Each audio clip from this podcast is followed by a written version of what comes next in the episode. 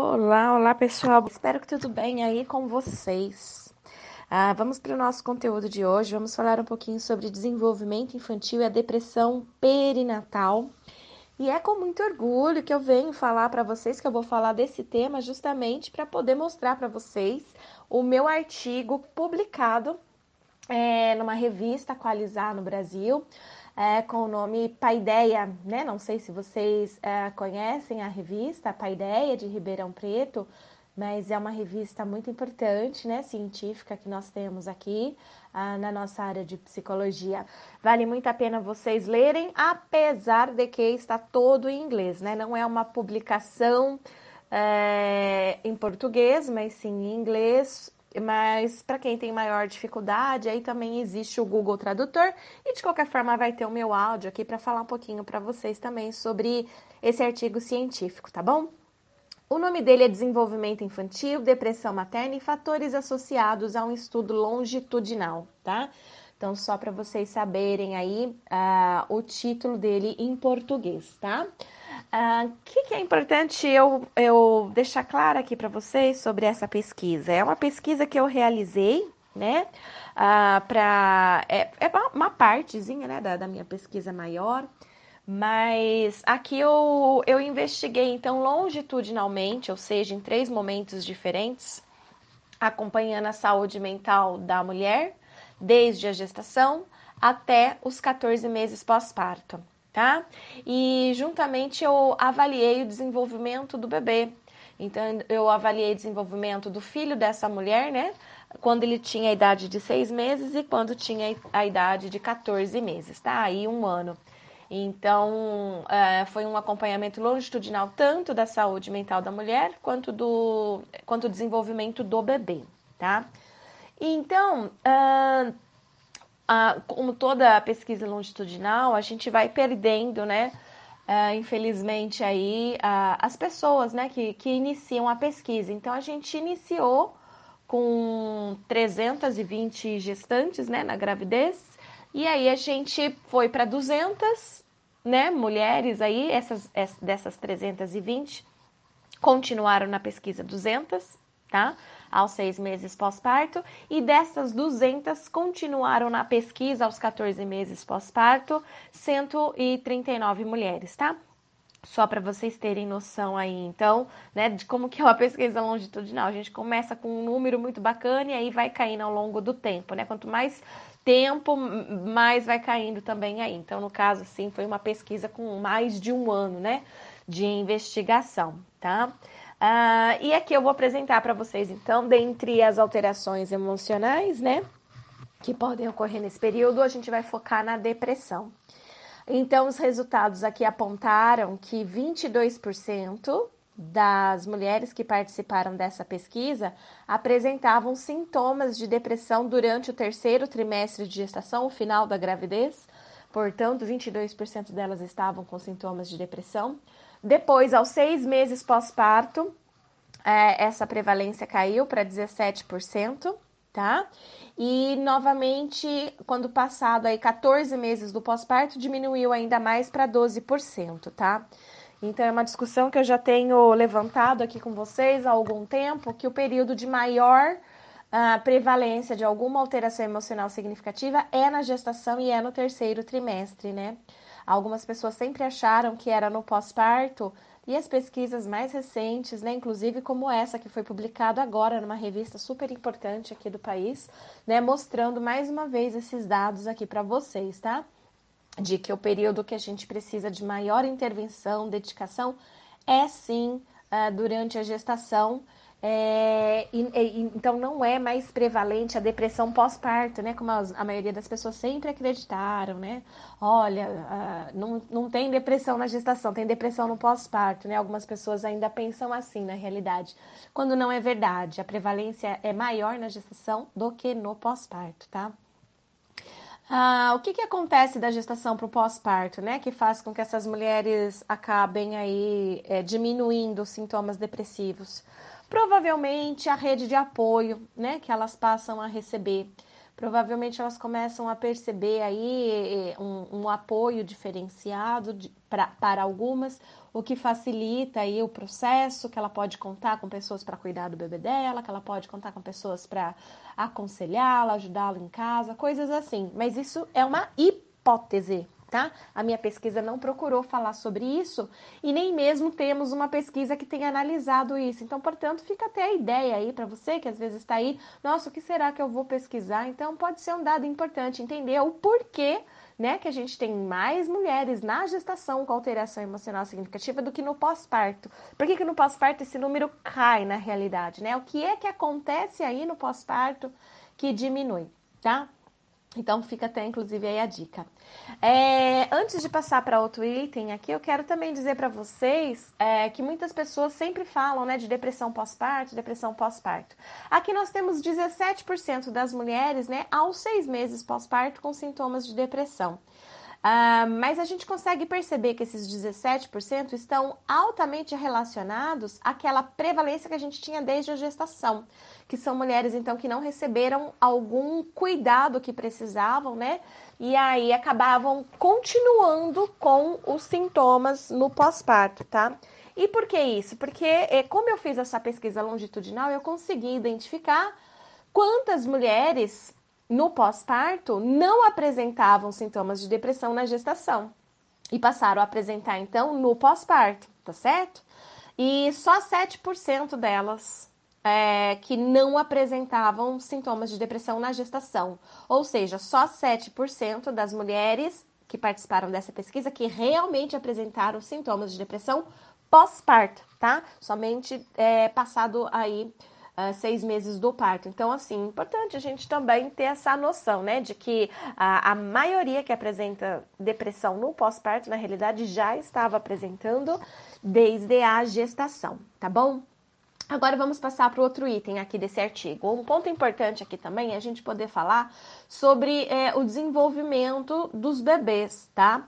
É, Para essa pesquisa, eu utilizei um instrumento chamado Denver 2, tá? Alguns de vocês conhecem, outros não. Quem não conhece, vale a pena conhecer, né? É um instrumento aí que avalia algumas áreas do desenvolvimento infantil, como motricidade ampla, motricidade fina, desenvolvimento pessoal, social, linguagem, e cognição, tá? Então, importante aqui é a gente poder saber que uh, existe a forma da gente avaliar o desenvolvimento global da criança, incluindo, por exemplo, todas essas áreas que eu falei, ou também de forma a estudar as áreas de forma isolada, né?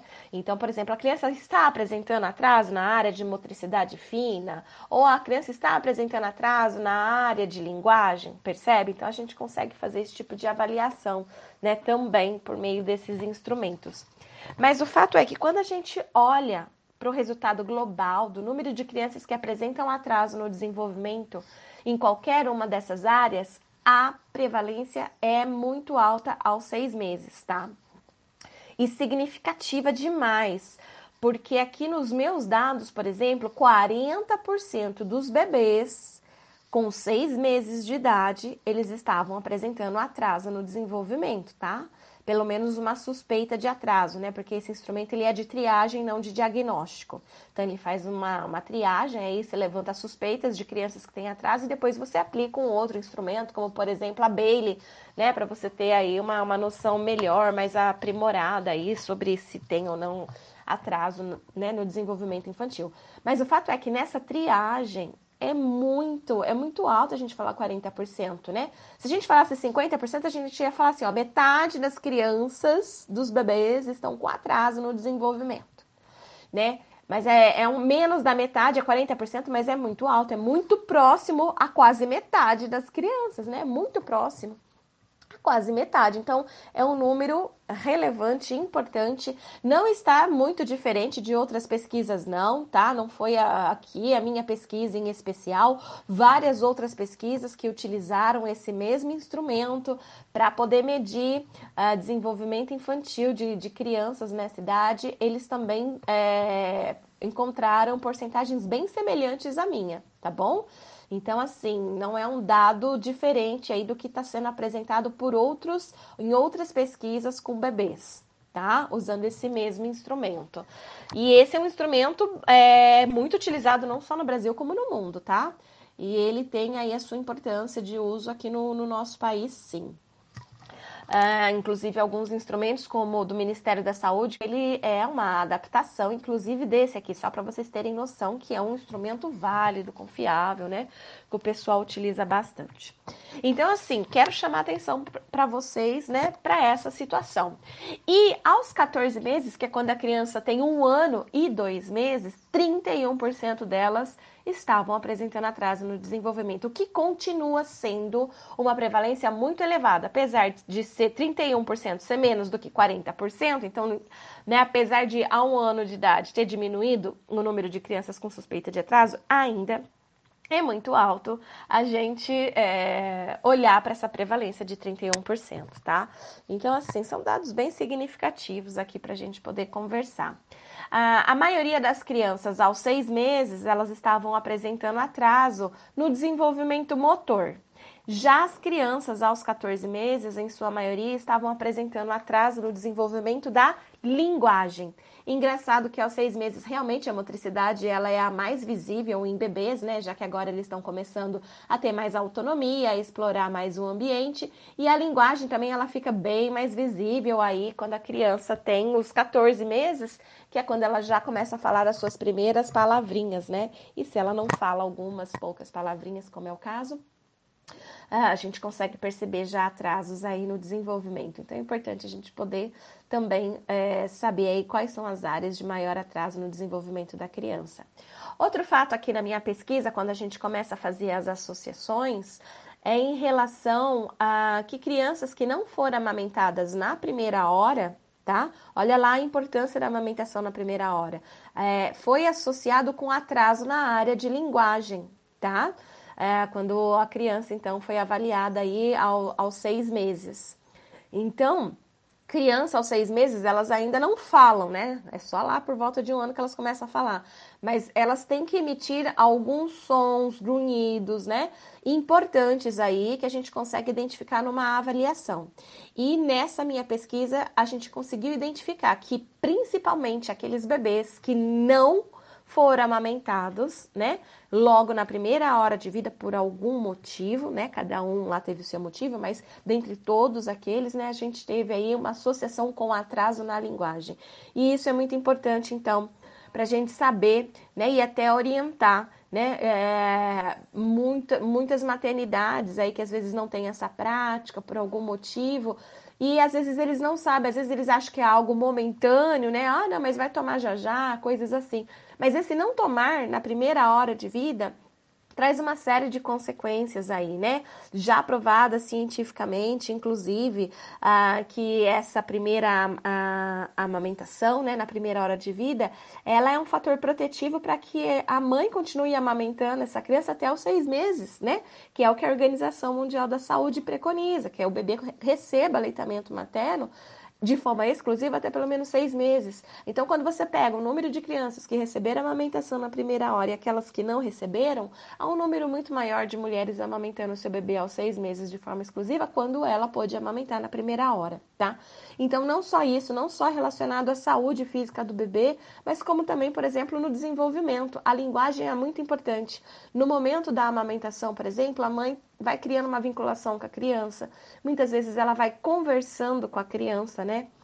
Então, uh, isso pode, essa conversa da mãe com a criança, pode estimular esse bebê também a falar mais aí, né, com ela, né, no, no, de forma a se expressar mais com a linguagem, né? não a falar, né, um bebezinho de seis meses aqui ainda não fala, tá?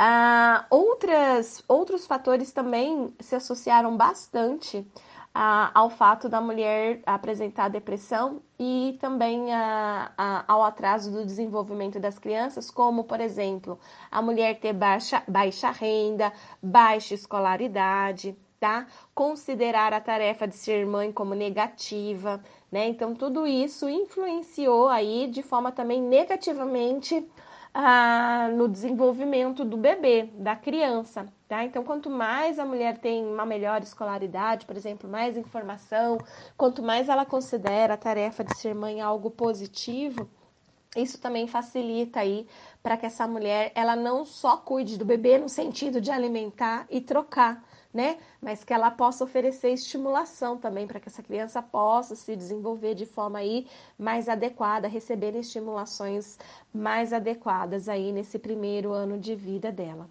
tá bom? Ah, então, assim, pessoal, tem vários fatores aqui de risco e proteção importantes que eu apresento nesse artigo. Então, vale a pena vocês realizarem né, a, a leitura, uh, ou mesmo né, para quem quiser depois colocar o texto lá no Google Tradutor e poder ter um pouco mais de acesso, tá?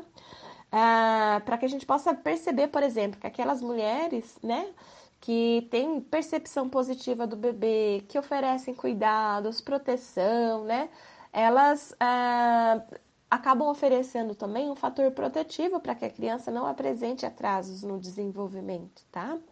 É, então, uma mulher com depressão, por exemplo, ela não consegue muito bem exercer esse papel né, de estimuladora, porque na maioria das vezes ela não tem uma percepção positiva do bebê quando ela está com depressão, ela não consegue se sentir satisfeita é, em cuidar do bebê, né? E isso tudo reflete também no desenvolvimento da criança. Ok, pessoal? Então espero que vocês tenham gostado desse áudio de hoje, é, que tenham gostado de saber um pouquinho mais aí sobre esse estudo. Um abraço para todo mundo. Tchau, tchau.